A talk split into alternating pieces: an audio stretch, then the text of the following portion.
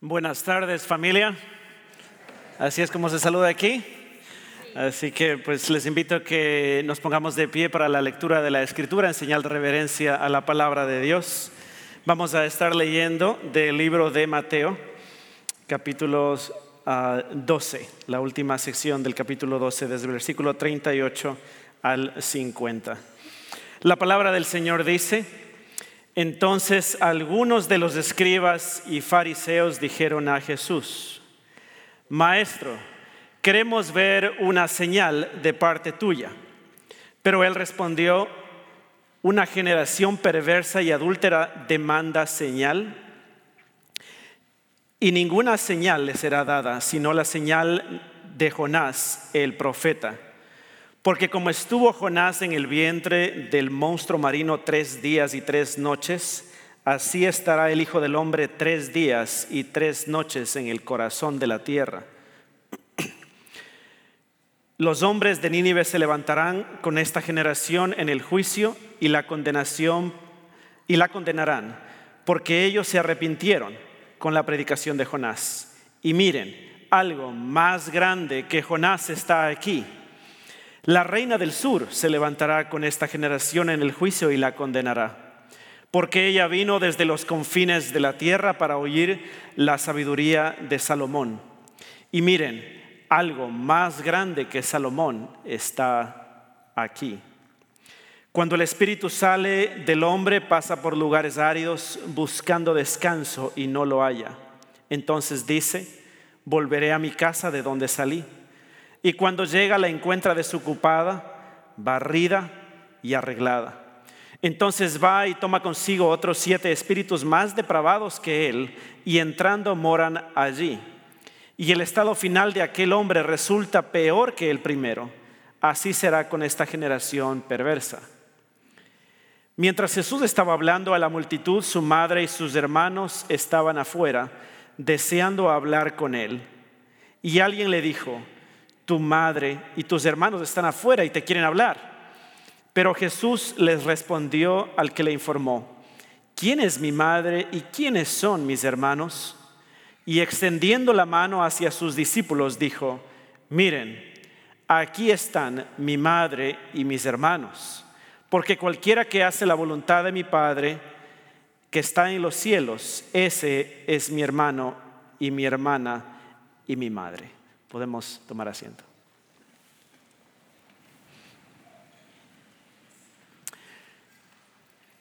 Queridos amigos, el pasaje de hoy habla específicamente acerca de la incredulidad y pretende confrontar, ayudar y alentar al que está luchando con la incredulidad, quizá con ese último paso de fe que es, se requiere para rendirse a los pies de Jesús. También nos va a hablar acerca de la consecuencia nefasta de la incredulidad. ¿Qué es lo que sucede con el ser humano cuando no se rinde a Jesucristo?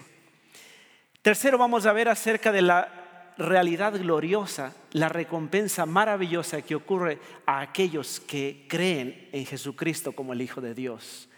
Y quizá nosotros los que ya hemos creído en Jesucristo y lo aceptamos como nuestro Salvador y creemos en el Evangelio, en la muerte y resurrección y vida de nuestro Señor y Salvador, ojalá este pasaje nos anime a recordar la bendición, la realidad maravillosa de la que ya formamos parte. Y por último, vamos a ver cómo podemos acceder a esta realidad. Entonces vemos, empezamos nuestro pasaje en el versículo 38. Dice la historia aquí que el versículo 38, entonces, hay una transición que dice entonces, y vamos a ver esta demanda irracional. ¿Por qué es una demanda irracional y por qué la denomino irracional? La demanda irracional, ustedes van a observar por qué es irracional. Dice que los escribas y fariseos le dijeron a Jesús, Maestro, queremos ver una señal de parte tuya. Piden una señal.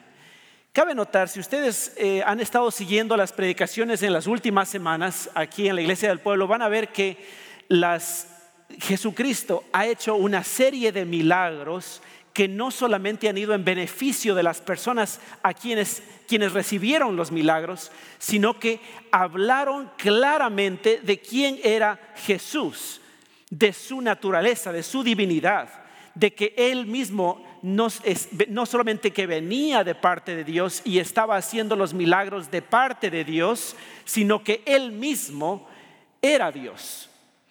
Entonces, y estas evidencias, estas señales, estos milagros habían sido hechos delante de todos, especialmente aquellos que vienen ahora a reclamar a Jesús y a decirle, Señor, danos una señal. Entonces es, es, una, es, una, incredulidad, es, es irracional pedirle una señal más a Jesús. Y quizá hay que hacer una diferencia entre las señales y los milagros. Muchas veces estos escribas y fariseos, los eh, eruditos de la ley de Dios, creían que había que hacer una, señal específica y tenían una imagen de lo que Dios debía hacer, de lo que el Mesías. Y ellos tenían esta, esta imagen mental. Si es que el Mesías viene, va a hacer esto y esto y esto. Y entonces cuando yo vea eso, entonces voy a creer. Me, me trae al recuerdo las tentaciones de Jesús por parte de Satanás en los primeros capítulos del Evangelio de Mateo. Si recuerdan que eh, Satanás le dice a Jesús, si eres el Hijo de Dios, haz esto, a esto, esto y lo de acá.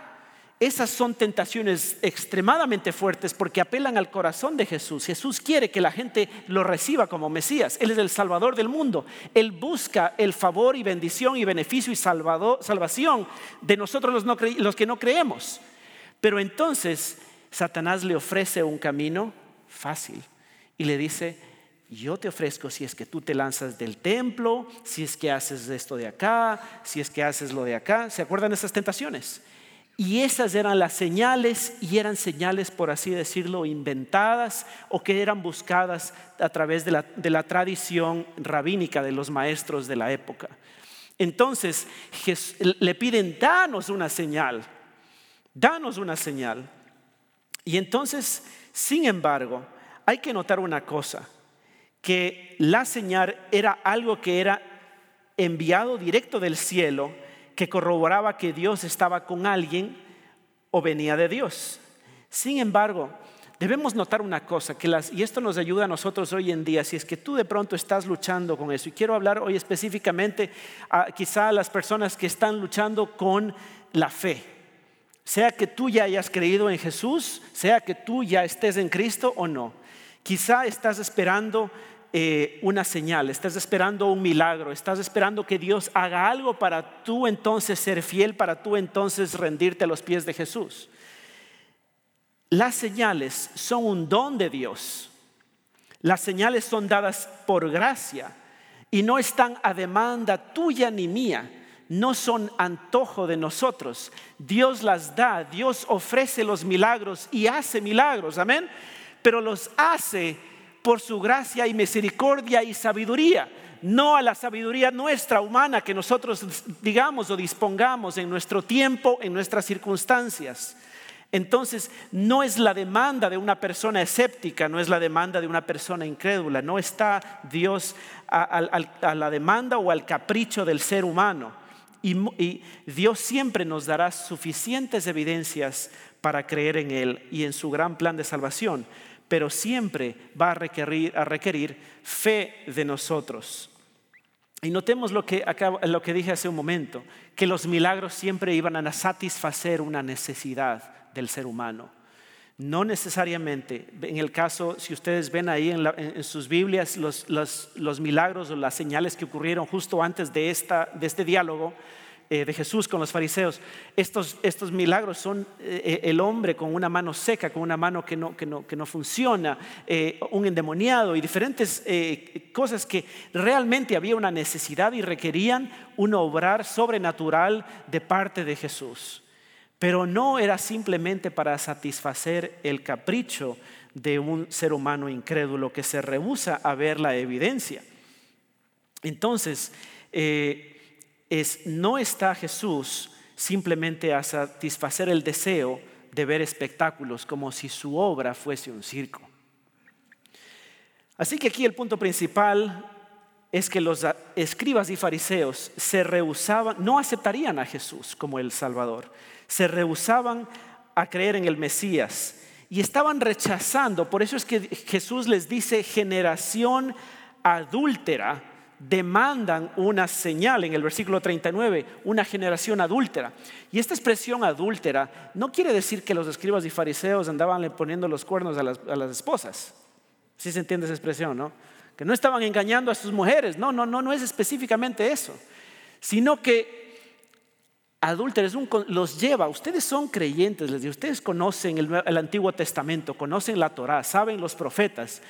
Antiguamente, Dios a Israel, cuando Israel se iba a la idolatría, sabiendo que tenía Dios, sabiendo que tenía un rey en los cielos y demandaba un rey terrenal o se iba por ahí con los ídolos eh, paganos, Dios llamaba su atención y les decía, ustedes han adulterado conmigo.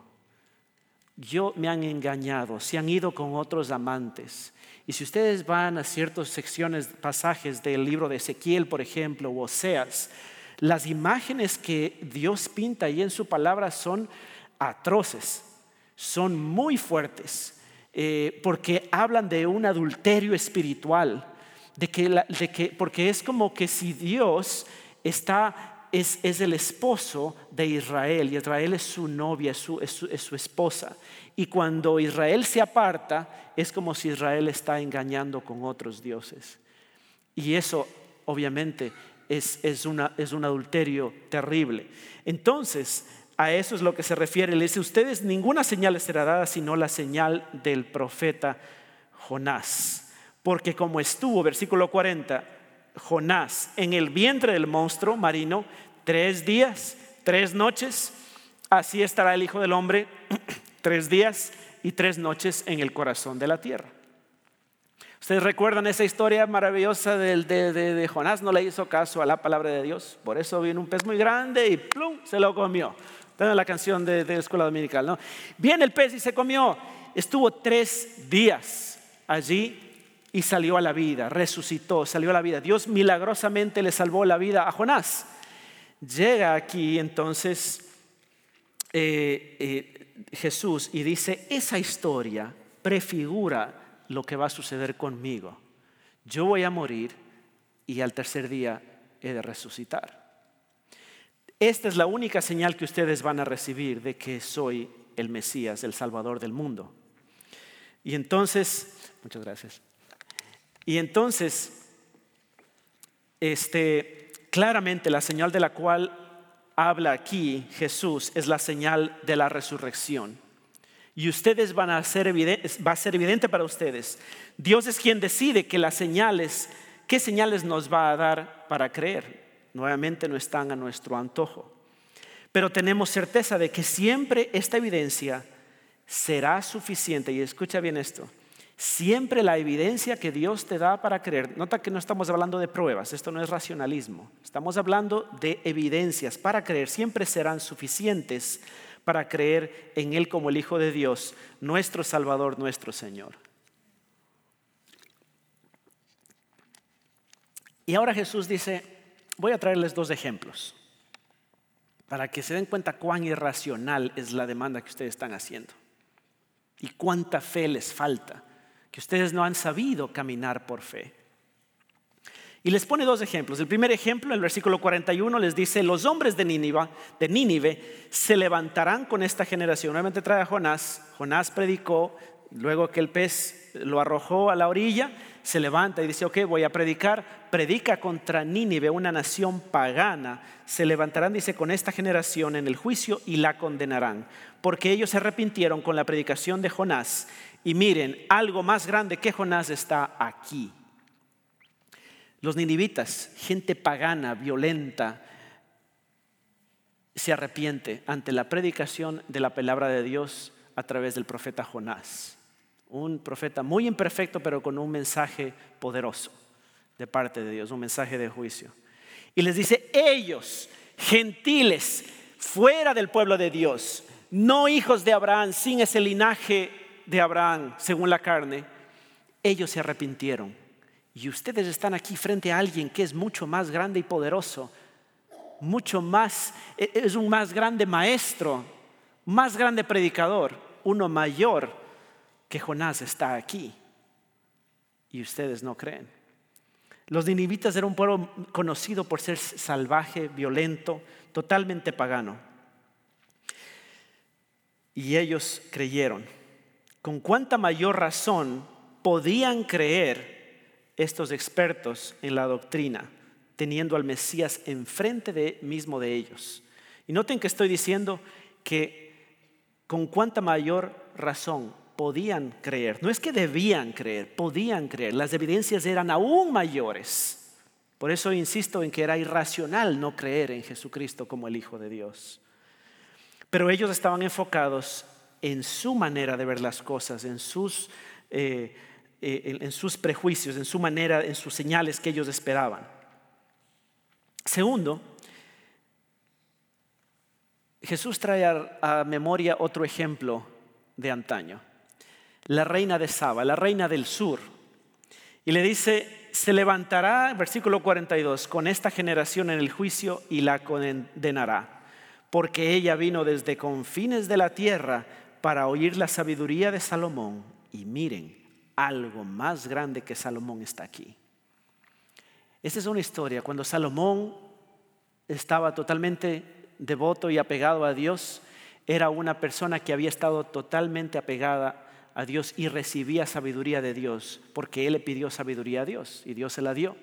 Y él estaba allí y, esta, y la fama de su sabiduría se esparció por todo el mundo conocido, tanto así que hubo una, una reina, y creemos que puede haber sido la reina de Etiopía, la reina de Saba, del sur, llega y quiere saber y le dice, y va y hace un viaje tremendo para ir a ver al rey de Israel y aprender de su sabiduría. ¿Y cómo eres? ¿De dónde sacas esta sabiduría? Quiero aprender de ti. Y entonces Jesús les dice, miren, aún una mujer, una reina pagana, se acercó y vino humillándose, vino humilde, porque se requiere humildad y reconocer que no soy sabio para ir buscando sabiduría, ¿verdad? se requiere sabiduría que una reina eso es una, noten, eso es una, una, gran demostración de humildad, que una reina todopoderosa llega y dice, ¿sabes qué? No sé, quiero que me enseñes, enséñame como tú lo estás haciendo. Y entonces esa humildad Jesús pone como ejemplo y les dice, este testimonio de estas dos personas les acusan a ustedes porque ellos siendo paganos creyeron, ellos teniendo a una persona menor, a un Salomón, a un Jonás, que eran simples figuras del que ahora está aquí presente, del presente milagro, que es Cristo Jesús, y ustedes no creen. Ese testimonio les acusa a ustedes, en el día del juicio les va a acusar, porque en otras palabras les hace quedar mal a ustedes por su falta de fe. Y miren, si les ilustro de esta manera, es como la historia, hay un, hay un, un, un chiste que yo escuchaba, una, historia que yo escuchaba cuando era niño que mi mami contaba y decía que es como la historia del hombrecito que quería comprar queso. Entonces se va a comprar, se va a la tienda a comprar queso y le dice, Señor, deme uno de esos quesos azules que tiene ahí atrás en, el, en, el, en, el, tapete, ahí en, la, en, la, en el closet. Entonces le dice, no, Señor, no es queso, eso es jabón. Entonces le dice, no, no, pero deme, deme, yo quiero uno de esos quesos.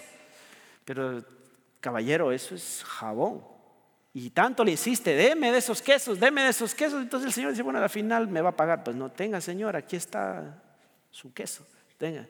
Entonces va, lo corta, se come un pedazo y dice, pues eh, sabe a jabón, pero es queso.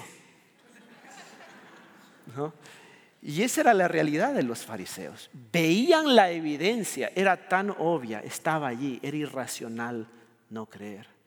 Y hoy en día es irracional no creer en Jesucristo como el Salvador.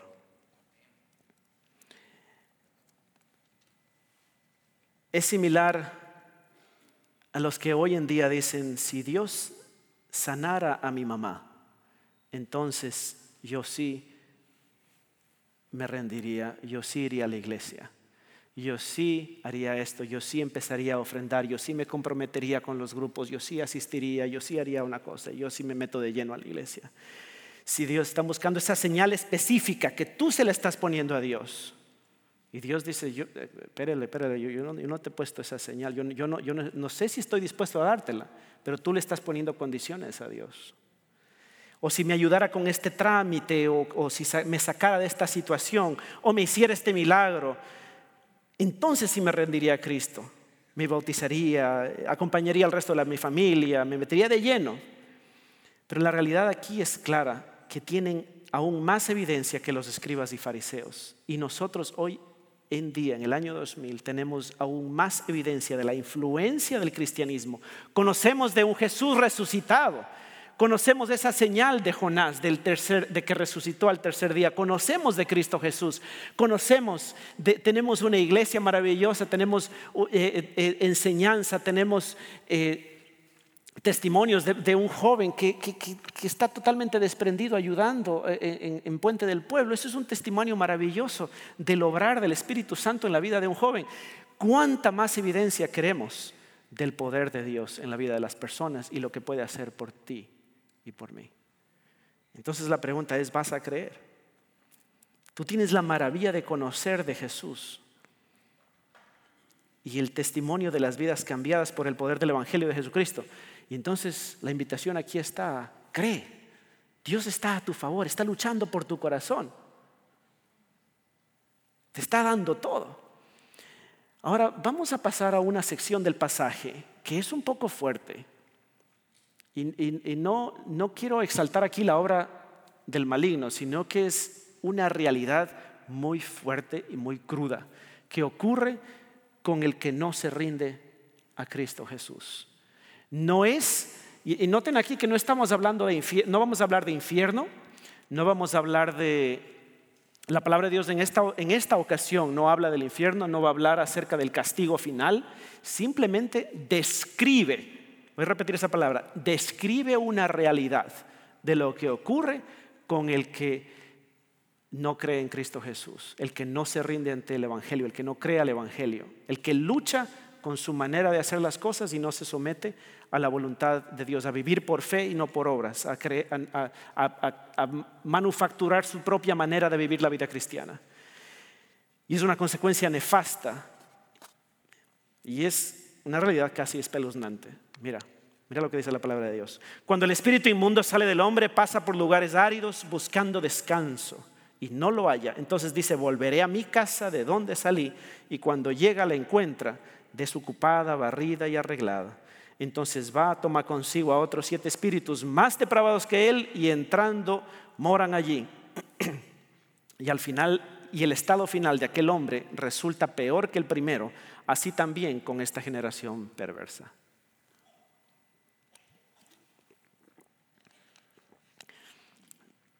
Hay algo que a mí me, corrió un frío cuando yo leí esta, e, e, este pasaje y medité y me di vuelta y bueno, digo, caramba.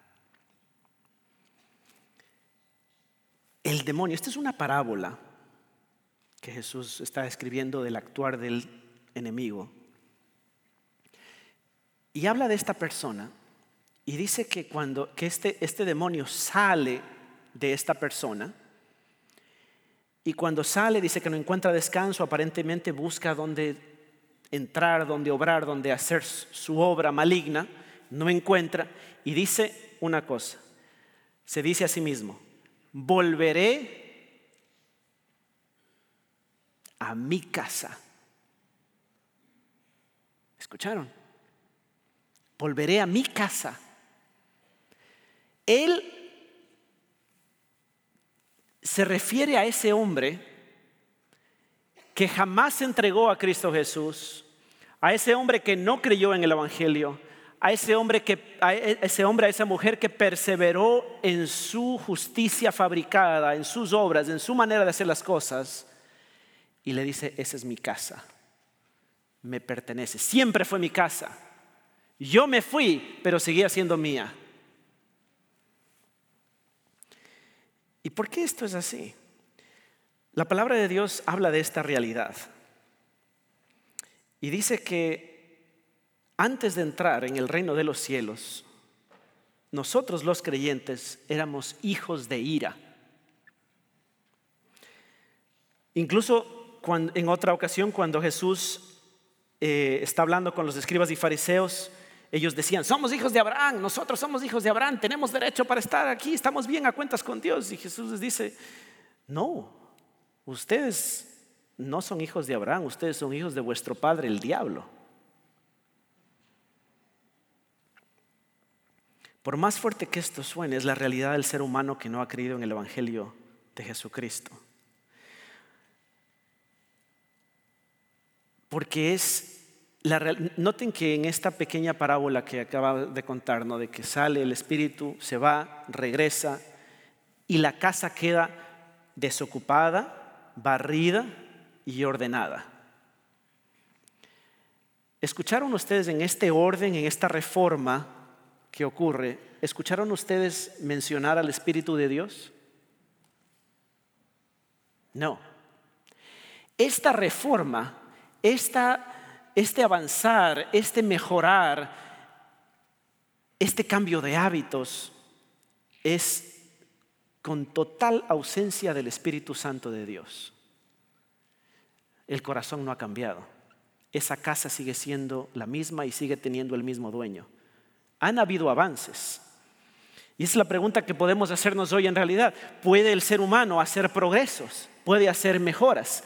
¿Puede dejar adicciones? ¿Puede hacer cosas a la vista del mundo buenas? Por supuesto que sí. Hay mucho bien que es hecho por personas incrédulas que no creen en Jesús.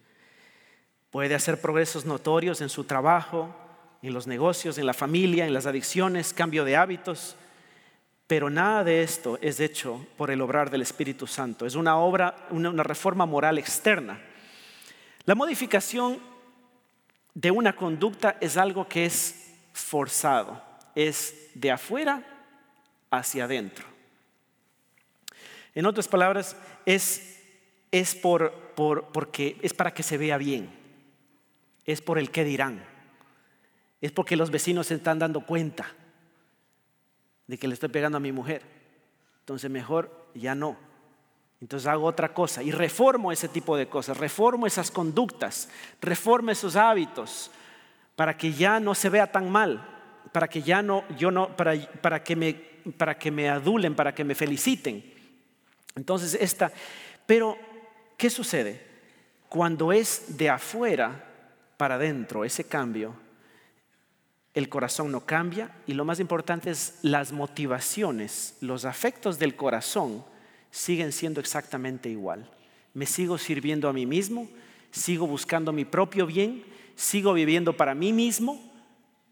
Las relaciones en las que yo, eh, eh, en, las relaciones que entablo son eh, más bien para, van siempre en beneficio para mí. Yo no tengo amigos yo tengo relaciones de negocios, yo no hago amistades, yo hago networking, hay network. ¿ah?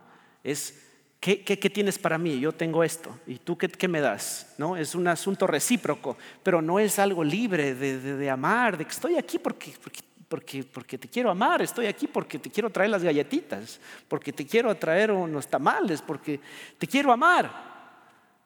Quiero ofrendar porque estoy feliz, porque veo la transformación de las personas en la iglesia y quiero dar libremente sin esperar nada a cambio. ¿Te das cuenta la diferencia de cómo es el corazón libre y el corazón que hace una reforma de afuera para adentro? Entonces, continúas siendo egoísta, donas algo de tus ingresos a la caridad, incluso a la iglesia, pero lo haces por temor al juicio porque sabes que, hay que ser generoso, o al que dirán, o a quedar bien para que te aplaudan. Haces ayuda humanitaria, o luchas contra el racismo, por la justicia social. Tus oraciones son algo así como que, Señor, te doy gracias porque no soy racista como los otros. Te doy gracias porque yo sí entiendo estas cosas. Yo me eduqué. Gracias porque soy iluminado. Pero tu corazón no ha cambiado sigues viviendo para ti mismo y no para la gloria de Dios y para el bien de otros y el gozo de otros, del ser humano, de tus hermanos, de tus hermanas. Y obviamente, quizá has hecho progresos, conoces, has viajado, te has educado, has ganado dinero, tienes éxito, te sabes tan seguro de ti mismo, pero no necesitas nadie que nadie te lo diga. pero muy dentro de ti mismo, sabes que eres mejor que el resto. Y, si es que alguien toca por ahí, alguien que quizá tú consideras un poco mejor o lo consideras tu, oponente o tu competidor y de pronto te dice algo y toca ese orgullo, ah, tu mundo se desborona y reaccionas a atacar a esa persona, reaccionas competitivamente, le haces la vida imposible, le, le tratas de destruir a otra persona, o si no te desmoronas y te da depresión. ¿Por qué? Porque tu, identidad, tu persona no está basada en el hecho de que eres un hijo comprado con la sangre preciosa de Cristo Jesús, sino que estás parado en tu propia identidad, en tu propio castillito que tú mismo construiste y se desmoronó por las circunstancias, por el dolor, por la muerte de un ser querido, por alguna cosa. Y ahí describe entonces esta parábola, el estado de esta persona, final de esta persona, llega a ser peor que el inicial. Es como cuando un metal está doblado y tratamos de doblarlo a golpes con martillazos, ¿no? Pa, pa, pa, a ver que se enderece. Pero ¿qué sucede cuando tratamos de desdoblar un metal a martillazos, a golpes? ¿Qué sucede con ese metal? Queda debilitado y ya no es tan fuerte como era antes. Pero si es que usamos calor, si usamos una energía externa, y le aplicamos energía externa, ese metal llega a estar nuevamente fuerte porque no hemos destruido la estructura molecular, no destruimos su identidad, la identidad de ese metal. Y eso es el obrar, así es el obrar del Espíritu Santo. Nos vuelve a ser quienes somos, quienes fuimos creados originalmente y, y con el calor del Espíritu Santo transforma nuestras vidas y nos llega a ser nuevas criaturas, nuevas personas al estado original que, en que Él, para el propósito original que Él nos diseñó. Entonces, aquí la realidad es terrible. Hay una, hay una, así también dice, acontecerá a esta generación perversa. Hay una cita de un autor que se llama Buttrey que dice, hay una terrible persistencia en la, la malignidad. Regresa y el alma que no está llena de su legítimo ocupante siempre estará asediada por el enemigo al hablar de legítimo ocupante estamos hablando del Espíritu de Dios, estamos hablando de Jesucristo mismo. La reforma nunca es suficiente. El mejorar no es suficiente. No importa cuánto arreglemos, ordenemos, adornemos nuestra vida, sin el Espíritu de Dios nuestra vida está trágicamente y peligrosamente y vulnerable a los ataques de Satanás comparables aún con la posesión del enemigo. Quizá ya no es tan terrible como antes, pero llega igual a estar mal. Y finalmente, el tercer punto que tenemos ahora es la realidad gloriosa de los que vencen la incredulidad. Jesús respondió al que, le, informó, ¿quién es mi madre y quiénes son mis hermanos? Y extendiendo la mano hacia sus discípulos, dijo, miren, aquí está mi madre y mis hermanos. Todos los domingos nosotros aquí escuchamos al pastor Aníbal decir familia somos familia. Y escuché incluso en el, Ministerio de Jóvenes que les decían, we are familia, somos familia. Y, no hay, y, alguna vez le escuché al pastor Aníbal describir por qué él insistía con esta, esta palabra, esta palabra y la dice en español, es por el hecho de que no hay una descripción, descripción más maravillosa de la comunidad que se forma entre los creyentes, que es la iglesia, es la comunidad de fe. Y saben, como hispanos, como latinos, hay algo maravilloso que nos ha dado la cultura latina, por la gracia y misericordia de Dios que obra en todas las culturas, a nosotros nos vemos beneficiados con esa, parte maravillosa que es que somos orientados a la comunidad, nos gusta juntarnos, nos gusta eh, comer juntos, nos gusta demorarnos comiendo la comida, nos gusta estar a gusto y conversar y juntarnos con el tío, el primo, el abuelito, el vecino, y ya todos son amigos y familia. Y eso es algo maravilloso. Y eso es algo maravilloso que como cultura tenemos y, nos, viene fácil, por así decirlo, nos viene fácil. El Señor Jesús no tiene que enseñarnos mucho porque, ya, de la cultura nos lo dio. Y eso es algo muy positivo. Pero ahora mi desafío para ti como latino, como hispano, que vives aquí en Estados Unidos, es que no pierdas eso, que no te dejes afectar, que no pierdas esa parte maravillosa de la cultura y que cuando te pregunten, hey, how you doing? Oh, crazy busy.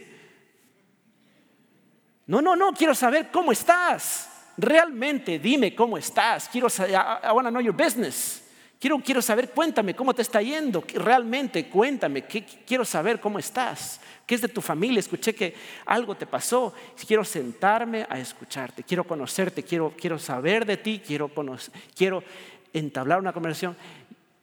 Vayan, conozcan a sus vecinos, conozcan, asómense a la puerta y háganse amigos. No, no, no pierdan eso maravilloso, no, se, no seamos contaminados con el individualismo radical de la sociedad posmoderna. Obviamente, no estoy hablando del chisme y de la cosa, eso es otra cosa diferente, ¿no? Ese es, la comunidad hispana no santificada, ¿no? Estamos hablando de realmente, de corazón, preocuparnos por los otros creyentes, por el ser humano, por nuestro prójimo. Ahora, la pregunta es, ¿cómo accedemos a esta realidad maravillosa de ser familia. Porque este, este, este acceso, Dios dice, miren, está hablando todas estas cosas espeluznantes del demonio y lo que sucede con los que, se, con los que no creen y qué terrible es la vida sin Dios. Y al describir todo eso dice, pues mira, este es, esto es lo que le pasa al, ser humano, pero, pero miren, si no, si, tú crees, llegas a ser mi familia, mi hermano, mi hermana, ¿Y cómo accedemos a esta realidad? Versículo 50 dice, porque cualquiera que hace la voluntad de mi Padre que está en los cielos, ese es mi hermano, mi hermana, por si acaso los, machistas no están escuchando, ahí dice Jesús, mi hermana, específicamente mi hermana, incluyendo a las mujeres, mi hermana, mis hermanos, mi madre, el que hace la voluntad de mi Padre. Y aquí está la clave. Jesús no está optando por la salvación por las obras del sirve el que hace la voluntad de mi Padre, sino que está diciendo que es el que se ajusta a la manera en que yo estoy determinando las cosas. No estés buscando tu manera de determinar las cosas, acomódate a lo que yo estoy diciendo. Yo te he dicho que es por fe, yo te he dicho que es que, debes creer y que es por gracia que te voy a salvar y que debes rendirte a mis pies y creer y avanzar en fe. Y es igual para todos, seas muy rico, seas muy pobre, tengas mucha educación o poca educación, quieras mucha evidencia o poca evidencia, es igual para todos, es por fe. Porque esta, en, en otra ocasión, en Juan 6:40, Jesús nos dice claramente cuál es su voluntad. Porque esta es la voluntad de mi Padre, que todo aquel que ve al Hijo y cree en Él tenga vida eterna y yo mismo le resucitaré en el día final. Esta es la voluntad de Dios, que creamos. Entonces, quiero invitarte y que veas aquí, considera dos cosas. Especialmente, quizá este mensaje suena como, como que es un mensaje específicamente a aquellos que no han creído, pero por un momento quiero hablar a los que ya hemos creído y quizá estamos dudando de la presencia de Dios y el obrar poderoso de Dios en nuestras vidas. Quizá por las circunstancias, quizá por alguna calamidad, algún desastre, algún infortunio que estás pasando, algún dolor que ha sucedido, que te ha llegado a tu vida y estás luchando en creer y confiar en Dios a través de las pruebas, a través de las dificultades, porque las circunstancias nos, aterran y queremos, y, queremos rehusarnos y decimos, Señor, no veo, no veo, no veo tu obrar. Y el Señor se revela ante nosotros y nos recuerda de su obrar maravilloso, de que somos sus familia, somos sus hermanos, somos sus hermanas, somos, eh, eh, su madre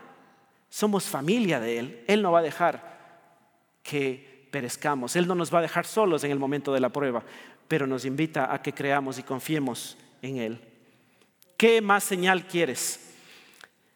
Quiero invitarte en este momento de la historia a que te imagines que tú eres uno de los camarógrafos que están aquí, tenemos tres cámaras, que tú eres uno de esos camarógrafos. Las cámaras tienen unos lentes que se llaman, que, nos permiten hacer un acercamiento, en inglés le llaman zoom in, to zoom, y, a veces hacemos un alejamiento, que es zoom out, ¿verdad? Quiero que hagas un zoom out, un alejamiento en esta historia. Y en, el momento, en esta historia vas a ver que Jesús está diciendo, miren, aquí está mi familia, mi hermano, estos son mi familia. Pero ¿por qué? ¿De dónde saca él que puede llamarlos familia? Si ellos son hijos de ira, si ellos son no creyentes, si ellos son gente que, pecadora, gente que ha fallado. Y vemos ahí, al hacer un zoom out, al hacer un alejamiento, vemos la cruz del Calvario. Vemos a Jesús luchando de rodillas en Getsemaní decidiendo tomar esa copa, la copa de la ira de Dios y diciendo, Señor, no mi voluntad, sino tu voluntad, decidiendo sufrir por ti y por mí. Vemos ahí a Jesús en el Sanedrín, enmudeciendo su boca, sabiendo que es un juicio espantoso e injusto. Él calla su boca y dice, está bien, procedamos con este juicio injusto porque es la voluntad de mi Padre que yo muera por mis hijos. Míralo ante Pilato siendo flagelado. Míralo en la cruz colgado diciendo, no les tomes en cuenta este pecado y perdónalos porque no saben lo que hacen.